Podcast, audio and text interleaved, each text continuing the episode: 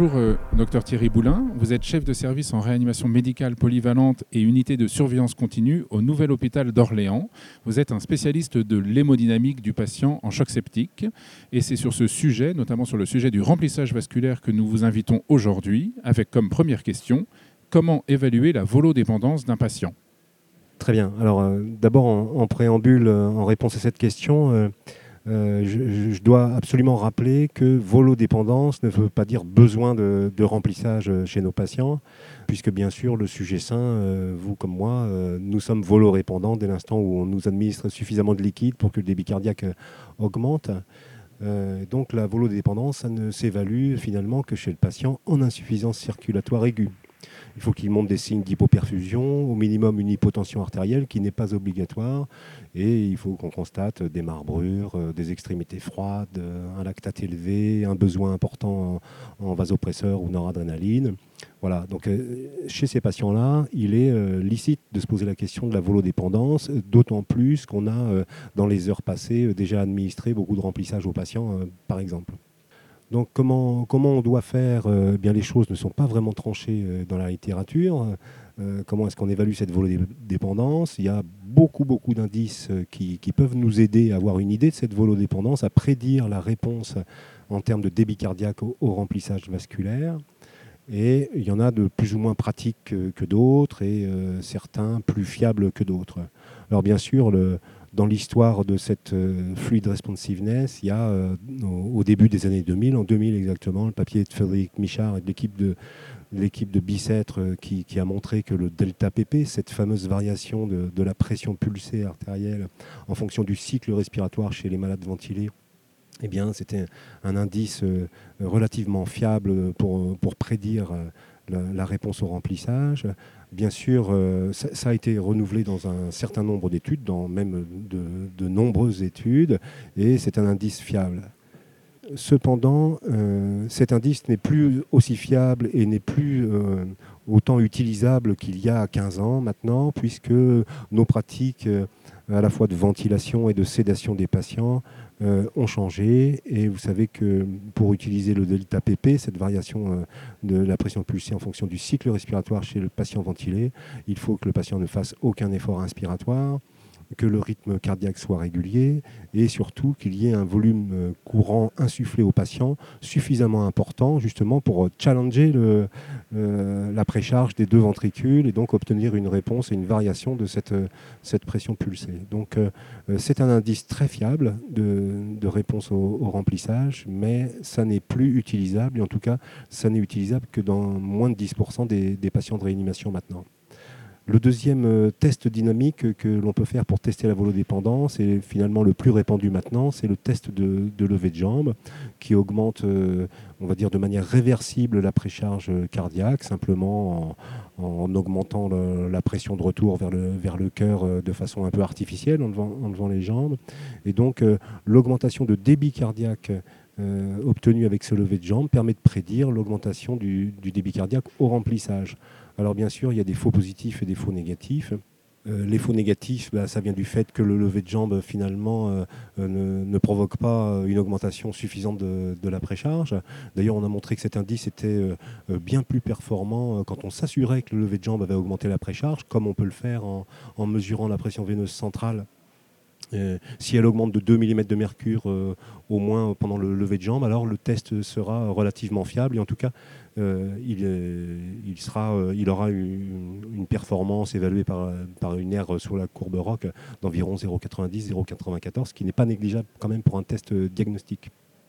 Alors la question se pose quand même de savoir s'il faut absolument mesurer le débit cardiaque au cours du, test de, de, de jambe, puisque c'est l'indice le, plus fiable qui soit ça nécessite d'avoir un dispositif qui mesure le débit cardiaque euh, de manière assez instantanée, rapide, de systole en, systole. Euh, c'est possible avec un système comme le, comme le PICO, comme, euh, comme d'autres systèmes qui analysent le pulse contour. mais c'est quand même coûteux, ça prend du temps, c'est pas forcément pratique. Et d'ailleurs, on le voit dans les enquêtes de, pratique que ça n'est fait que chez 8% des patients hein, finalement. Donc, est-ce qu'on ne peut pas utiliser plutôt la variation de pression pulsée?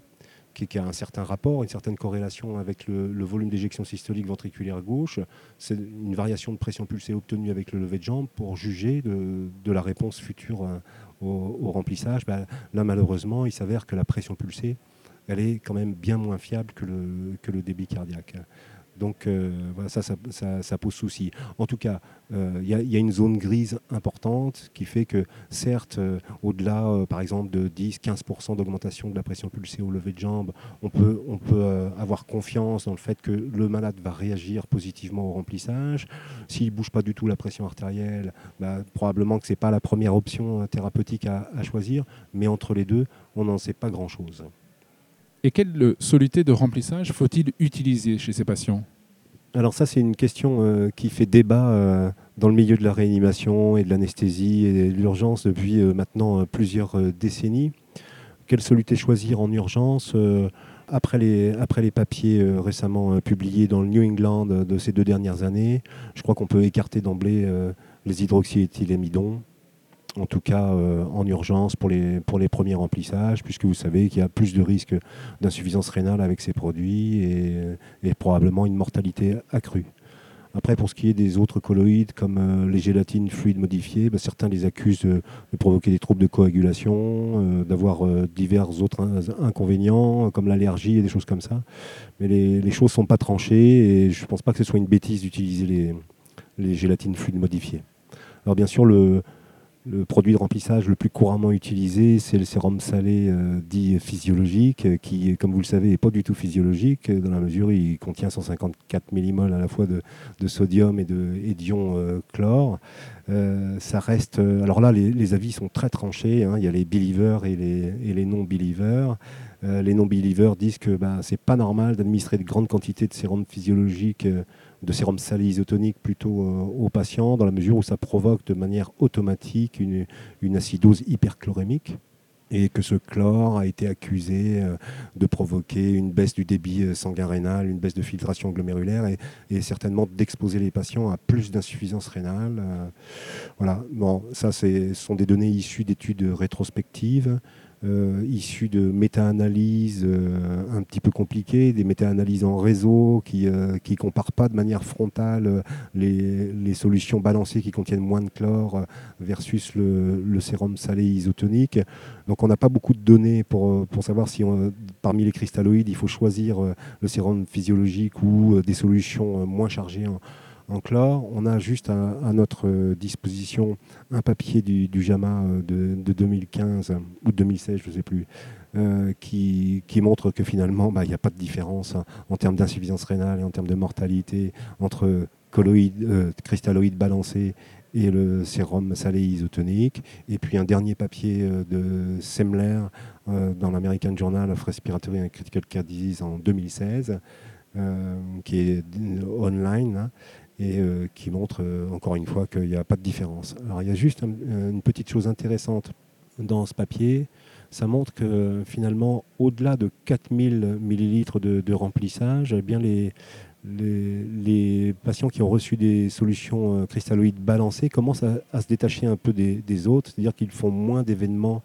euh, c'est des événements qui sont mesurés avec un critère composite, moins d'événements comme le décès, l'insuffisance rénale à dialyser, le doublement de la créatinine, etc. Donc euh, c'est comme pour tout, euh, il doit y avoir une certaine mesure, il faut boire ou administrer les liquides avec modération, et probablement que le sérum salé isotonique fait pas de mal, mais qu'au bout d'un certain temps, cette acidose hyperchlorémique qui est obligatoire avec peut être délétère pour les patients. Bon, et peut-être qu'il faut se limiter à un certain dosage, comme par exemple les 4000 millilitres, mais on n'en est pas sûr pour l'instant et ça va nécessiter euh, d'autres études. Et quand faut-il euh, s'arrêter de remplir alors? Euh, il faut s'arrêter de remplir certainement quand le malade est plein. Et donc ça, c'est bien difficile à, juger. Je crois qu'il faut s'arrêter de remplir quand on est plus sûr de l'efficacité clinique de, ce remplissage, premièrement. Et deuxièmement, chez les patients qui, qui deviennent vraiment exposés à des complications aiguës hypoxiques qui serait lié éventuellement à l'œdème pulmonaire et au remplissage. Voilà, c'est les, garde-fous qu'on peut, mettre dans le remplissage en, urgence, qui bien sûr euh, n'est pas du tout la même problématique que euh, le deuxième, le troisième jour, le quatrième jour de réanimation. Quand on s'intéresse quand même à l'épisode aigu d'insuffisance circulatoire, on dire dans, le premier jour, sont des, sont des barrières euh, de sécurité sur le plan de, sur le plan de l'hypoxémie, très certainement, qu'il faut, qu'il faut s'imposer, et non pas de balance hydrique globale, de prise de poids. Je pense que cette prise de poids dans les premières heures ou le premier jour, elle est obligatoire chez les, patients les plus graves et il ne faut certainement pas se mettre à, mesurer cette balance hydrique euh, tout de suite. On donne du remplissage autant qu'il en faut euh, si on a la conviction que le patient peut en bénéficier, mais avec certains garde-fous euh, qui sont justement cette PO2 et puis après l'évaluation hémodynamique éventuellement quand on est plus sûr de, ce qu'on fait. C'est passer ces premiers litres de remplissage quand vraiment on a le doute. Je crois que c'est là qu'il faut déclencher le monitorage hémodynamique par le moyen que l'on veut, mais pour vérifier euh, au moins que quand on donne un petit remplissage, par exemple, un fluid challenge, pour vérifier que ce fluid challenge résulte bien en une augmentation de débit cardiaque. Quels sont les papiers que vous recommanderiez pour mieux euh, connaître et approfondir ce sujet-là? Oui, alors quels sont les, euh, articles et les, auteurs à absolument lire sur le sujet pour, pour avoir une vision globale de, cette thématique, ben, je crois qu'il faut, aller lire euh, les papiers de Marik, euh, de Pinsky, de Jean-Louis Toboul et Xavier Monet pour, rester français. Et je pense qu'on trouve dans la littérature dans un certain nombre de revues systématiques sur tous les indices prédictifs de la réponse au remplissage et aussi sur les indications au remplissage qui me paraissent incontournables. Merci beaucoup. Et pour finir notre question bonus, que diriez-vous aujourd'hui à un interne pour le conforter dans l'idée de choisir notre belle spécialité? Ah, Pour le motiver, euh, le, je, lui montrerai les patients euh, que l'on a en, réanimation. Et euh, j'essaierai de le motiver en lui montrant les survies, en lui montrant combien, combien on fait de choses différentes dans un service de, réanimation, que ce n'est pas routinier, qu'il y a des hauts et des bas, question fatigue dans le métier, mais que finalement on en retire quand même toujours une satisfaction.